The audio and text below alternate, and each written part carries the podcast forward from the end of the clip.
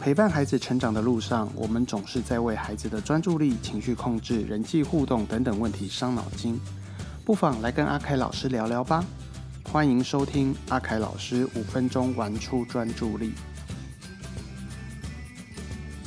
大家好，我是张旭凯阿凯老师。在开始今天的节目之前，先提醒您，你有没有订阅关注我们的节目啊？还有要记得分享我们的节目哦，让更多的人来收听哦。今天要聊学步车，什么是学步车？学步车有两种类型，一种我称为推车式的，就是那个一个横杆，然后推车，就像那个我们在运东西、送东西那种推车，前面可以载东西。不过这个小朋友的学步车前面会有一些玩具，会上上下下或发出声音，叮叮咚咚的，让孩子有这个往前进的这个动力。那这个这种推车式的移动方向就是前进，顶多在后退。另外一种呢，我称为助行器式的，就是孩子可以坐在里面，然后呢周围把孩子围起来，然后孩子呢移动的方向呢可以前进、后退、左边、右边都行，四面八方的这种呢，或者我们就称为螃蟹车。那我们今天要讨论的主要就是螃蟹车这件事情。到底螃蟹车、学步车，呃，等会的过程当中，我可能螃蟹车跟学步车两个混用，所以大家记得哦，我指的是螃蟹车这样的一个状况啊。这个螃蟹车呢，到底对孩子来说到底好还是不好？它到底作用是什么？如果它真的不好，那么为什么它在这个世界上还是存在的呢？先来讲一个很好玩的事情。你们知道这个螃蟹车、学步车的英文叫什么吗？它的英文叫做 Baby Walker。Baby 没问题吧？就是宝贝做的嘛，就是小宝宝做的嘛。Walker 是什么？Walker 啊，在附件医学界啊，我们听到 Walker 啊，就能够马上联想到的就叫做助行器。哎，什么是助行器？大家常见的助行器就是老人家或者是中风啦，他们拿的有没有那个么字形的？两只手握着，然后呢，两只手把那个助行器往前抬一步，然后人再往前走一步，然后再抬一步，再走一步。顾名思义，叫做帮助你走路的机器。螃蟹车它的定义是什么？是当爸爸妈妈当保姆用的，还是训练孩子走路的，还是帮助孩子走路的？大家一定会听说啦，这个学步车不好。螃蟹车不好，对不对？当我要讲这个话题的时候，前面在准备的时候，我们的小编跟我说：“真的要讲这个话题吗？会不会遭受大家很多的攻击？”对，因为太多的人只要遇到学步车、螃蟹车这个词哦，就是敬而远之。我以前帮保姆上课，或者是遇到一些家长的座谈会，然后呢，都会问。哎，你们家有没有这个学步车、螃蟹车？在保姆的场合都会跟我说没有，我们家没有，而且不能有，因为这个东西是不可以存在的，是不能用的，对孩子是不好的。然后呢，家长呢也会跟我说没有哦，我们都不用。然后私底下再来跟我们说，老师真的学步车那么不好吗？我们都要收起来，没有人的时候偷偷用一下，觉得还蛮方便的。哎，学步车有那么可怕吗？新闻上会告诉各位什么？学步车有什么问题？我收集了一下。第一个，学步车会阻碍孩子探索环境，让孩子没有办法到处去看看环境，去去摸摸环境，要让孩子多爬比较好。哎，学步车在上面，孩子可以自由的往各个地方移动，而且快速的移动。他看到那边好玩的，那边有一个五颜六色的东西，他马上就可以滑过去，去去看一下这是什么。难道没有探索环境吗？我爬过去，爬到那边都累了。再怎么漂亮的东西，再怎么有声光效果，我可能就没动力了。怎么办？好，再来，还有人会说，这个学步车不能坐。因为会让孩子有 O 型腿，各位各位，O 型腿是真的吗？真的会有 O 型腿吗？对，会会会会会，绝对会有 O 型腿。但是，但是这不是学步车的问题呀，是孩子在这个时期本来就是 O 型腿啊。孩子一出生哦，因为在妈妈肚子里的时候，因为我们妈妈肚子子宫这个空间的关系，孩子就蜷曲在那一边，然后那个脚的角度啊，就是一如果把它伸直，它就自然而然就是属于 O 型腿的状况啊。OK，然后呢，在整个成长的过程中，开始走路了，开始脚的力量建立了，然后才慢慢的回来。好，这边顺带一提一下，好，记得二三四法则。当然，那个别的专家或是别的统计会有别的资料，但是我自己记得二三四比较好记。什么叫二三四法则？孩子一出生是 O 型腿，开始走路还是 O 型腿，一直走到两岁左右，开始双脚直了。OK，可是到了三岁的时候，很容易会变成 X 型腿，两只脚就不是往外开开的，而是往内缩，膝盖往内缩了。好，变 X 型腿，一直大概到了四岁左右，才会又回来变成直的，然后固定下去。为什么会有这样的状况？这个叫做钟摆效应。什么叫钟摆效应？想想看，一个钟摆，如果它从右边要荡过来的时候，要准备停下来的时候，一定是到了最低点，一定会再往左边，然后再荡回右边，慢慢的这个荡的弧度、摆荡的幅度越来越小，最后停在最低点。这叫钟摆效应。所以呢，孩子的脚也是 O 型腿正常，X 型腿，然后再回到正常。好，这是自然的发展。所以你今天你看看，刚才说了两岁才会恢复正常。所以今天还在孩子小的时候，我先不管你几岁，让孩子坐螃蟹车，接下来走路他一定是 O 型腿。你一直要担心到两岁，你才发现他会变正的。在这两岁之前，你都会想到：哎呦，O 型腿会不会是我让他坐螃蟹车的关系？你也找不到其他理由啦，所以你就会认定对，就是螃蟹车害孩子 O 型腿。事实上，天生就是这样子。还有人会说，坐学步车会让孩子不专心。因为孩子这时候啊，应该多爬，他应该啊不要看那么多，应该能够好好的去针对一个东西，能够很专心的去操作玩具啦，或者去探索、去观看。可是各位，我们太多的家长会告诉我，尤其是家里有三岁以下的宝贝，都会问我说：“老师，我怎么训练孩子的专注力？”嘿，我告诉你哦，三岁以下的孩子要训练专注力，最好的方法就是努力的让他不专心，到处看，到处玩。为什么三岁以下的孩子，如果今天可以很专心坐在那边跟着你读《三字经》、读《弟子规》，或者今天你给他一个玩具，他很认真在那边玩个十分钟，各位那个才叫有问题。因为三岁以下的孩子本来注意力的维持时间就不是那么长，然后他如果对每件事情都很专心，你要反而要担心，他没有跟外界互动啊。那么我们要利用这个时间点，带着他去动，把这些环境当中的刺激多多的接收以后，他才不会过度的好奇呀。想一下，呃，你到一个新环境，你对于这个地方不熟悉，所以你可能会好奇东看看西看看，哎，表现出来就是不专心。但是如果你这边的环境是一个你熟悉的环境，哎，你就不会去好奇墙壁上的壁画画的是什么，你就不会在意那个角落摆放的是什么东西。你可能在这间如果是教室，你就可以安心的、专心的上课。对孩子也是啊，很多爸爸妈妈会要求孩子在三岁以前就是很专心的做一件事情，等到三岁之后，他的能量更大了、更多了，他的自主观念越强了，他开始自己到处探索了。开始东摸摸西摸摸了，你就会开始觉得孩子变得过动，变得不专心，变得叛逆。这就是因为在三岁之前你过度的要求孩子专心的结果。所以为什么我说三岁之前就让孩子到处探索，带着他多出去看？好，当然了，健康问题啦、卫生问题要顾了哈。那么，但是呢，基本上呢，就是让孩子多接受一些刺激。当他得到刺激够了，大脑的发展的很好了，很健全了。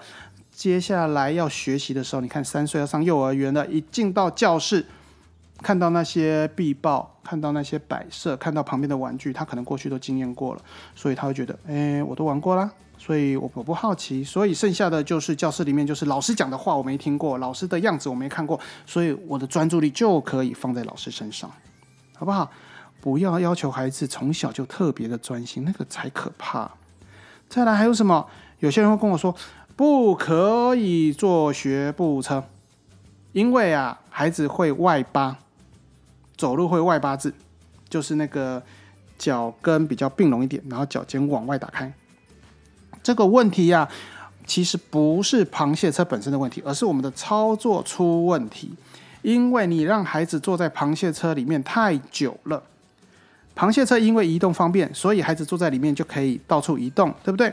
但是孩子基本上刚才说过了，他的脚的力量支撑能力没有那么强，所以呢，他为了要移动，所以呢，他为什么要外八？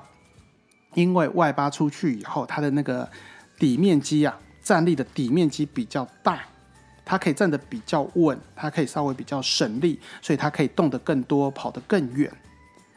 而且啊，这样的一个站法可以比较稳定身体，所以久而久之就养成了一个习惯，就变外八啦。所以是螃蟹车的问题，还是大人操作的问题？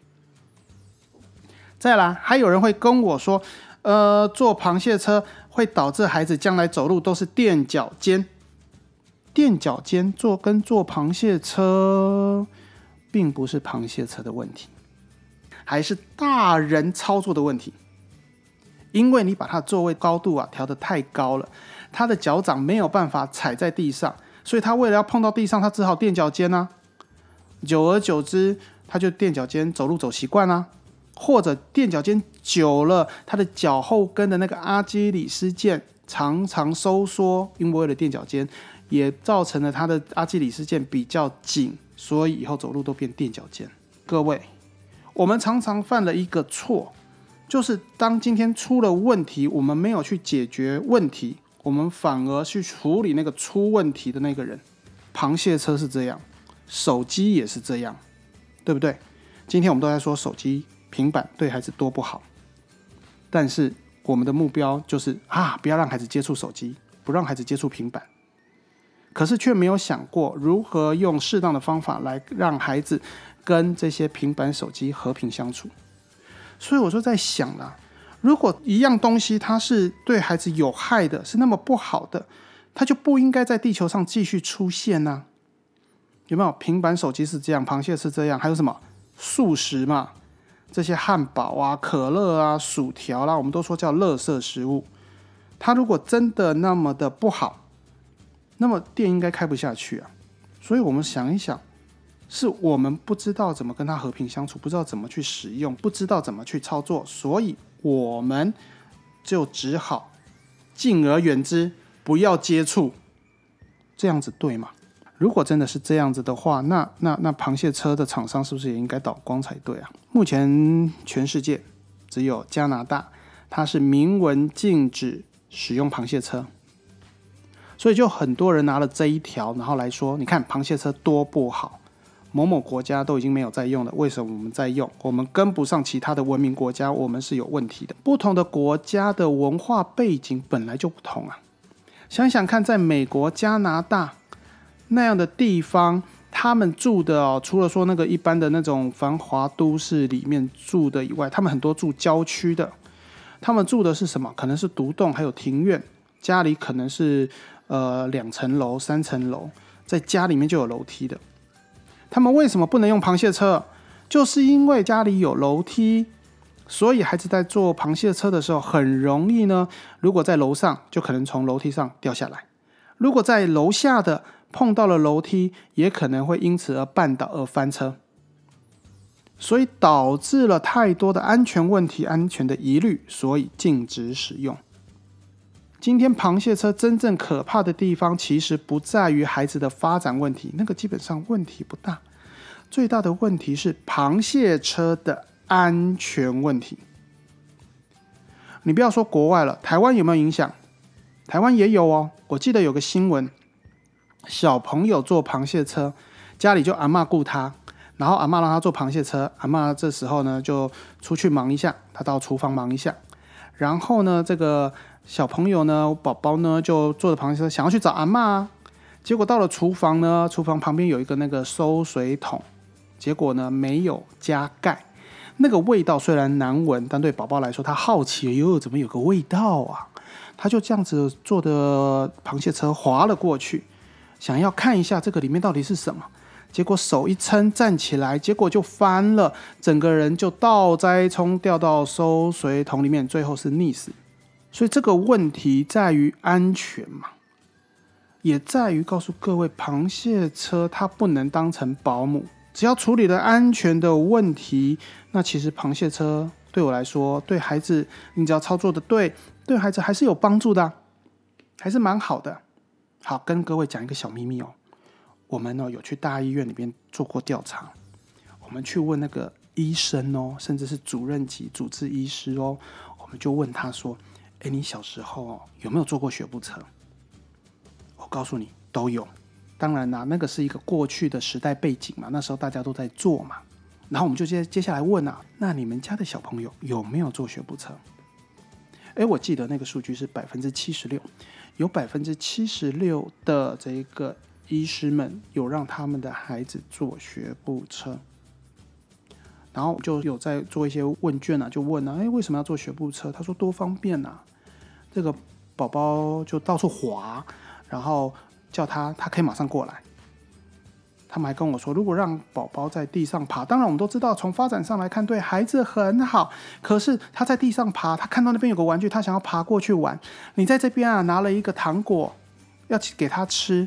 他可能回头看看这边有糖果，那边有玩具，已经爬一半了，他根本不理你，因为他已经快要到玩具那一边了。你看爸妈这样多挫折。如果坐在学步车上，今天来宝宝来来吃个水果吧，哇，他一看到有东西吃，远远的他可以再划过来吃了一口，又再划过去玩一下玩具，然后再划过来再吃一口，亲子关系多好啊！哦，这个是我们问到的一个结果。所以，真的要把螃蟹车当成洪水猛兽吗？我觉得真的没这个必要啊。到底使用学步车有什么好处呢？我们统计了一下，大概第一个就是刚才说的快速移动，可以让孩子快速的探索环境，让孩子了解环境。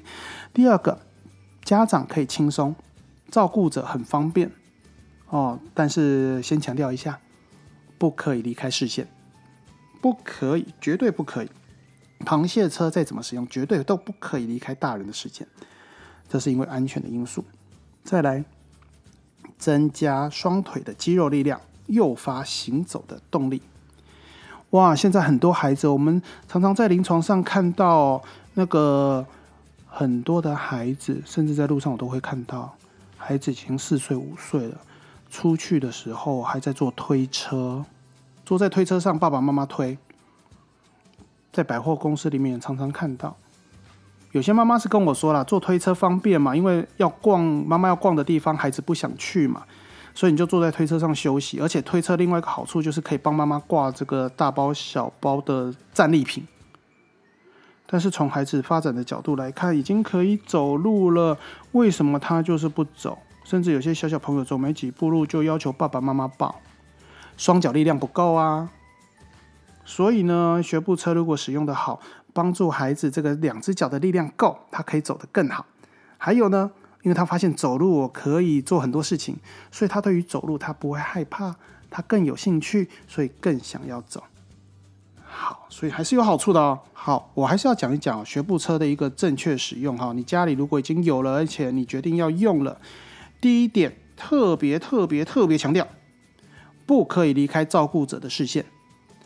学步车不是你的替代品，不是当保姆，它只是辅助你而已。所以一定要在你的视线范围。如果真的不行，我曾经遇到有家长跟我说：“老师，我就在他的学步车上，螃蟹车那个下面的那个杆子上面绑一条线。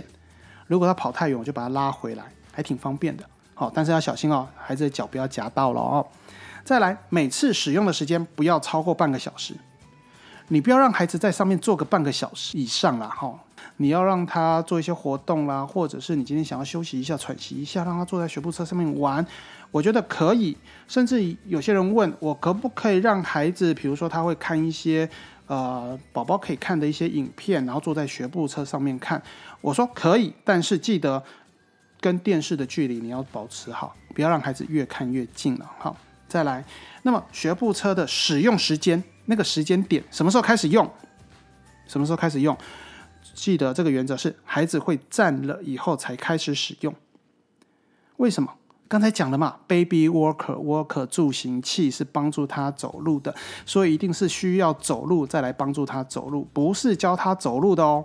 所以等到孩子会站的，开始要走路了，大概那个时间点，大概九个月大、十个月大的时候，让孩子坐学步车哦，让他更想要走哦，力量可以训练到，这样是对的，这样是 OK 的。好不好？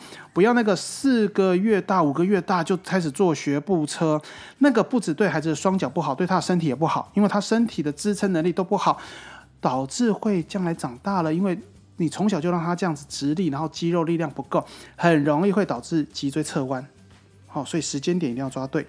再来第四点，重要的是座位的高度要注意。那个螃蟹车那个座位大概都是布的吧，对不对？那那个高度应该要怎么调整？记得哦，那个高度哈，不是孩子放下去以后他是站在那一边的，这是不对的，因为这样子重心过高，所以很容易翻车。当孩子坐在学步车里面的高度应该是变成坐姿，然后呢，他想走路的时候就可以扶着站起来走几步，又可以坐下来休息，不会造成双脚的力量的过度耗损。不会让孩子变得垫脚尖走路，所以这从发展考量、从安全考量，会建议你孩子坐在这个螃蟹车里面的高度应该是属于坐姿而不是站姿的状况之下。螃蟹车、学步车，它不是孩子发展成长的一个必需品哦哦，所以如果你家里有，哎，不要害怕啦，只要你注意安全的原则，注意刚才我所说的正确的使用方式，那就比较没有问题。当孩子开始到处主动探索，甚至不想要坐学步车的时候，你就不要强迫他了，因为他的能力已经够了。如果你家里没有学步车，那也没关系，那您可能只是要多花点时间、体力来陪着孩子玩，陪伴也是很棒的事情啊。所以不要为了一个学步车而造成自己的困扰，好吗？好，如果你担心你家里的学步车 O 不 OK，会有哪些危险性？或者不知道该怎么使用，可以留言给我。OK，我们来聊聊你们家里学步车的样子，甚至可以到您家里去做一些简单的评估，看看家里的环境哪些地方是可能是一个危险的位置，我们该如何防范？最后再提醒您哦，记得要关注、订阅我们的节目，还要分享给大家。如果你有任何问题，可以利用这个系统里面的语音信箱留言，或者。到阿凯老师的粉丝专业或者是社团留下你的问题，那我都会找机会来回复您哦。OK，今天到这边，我们下次再见。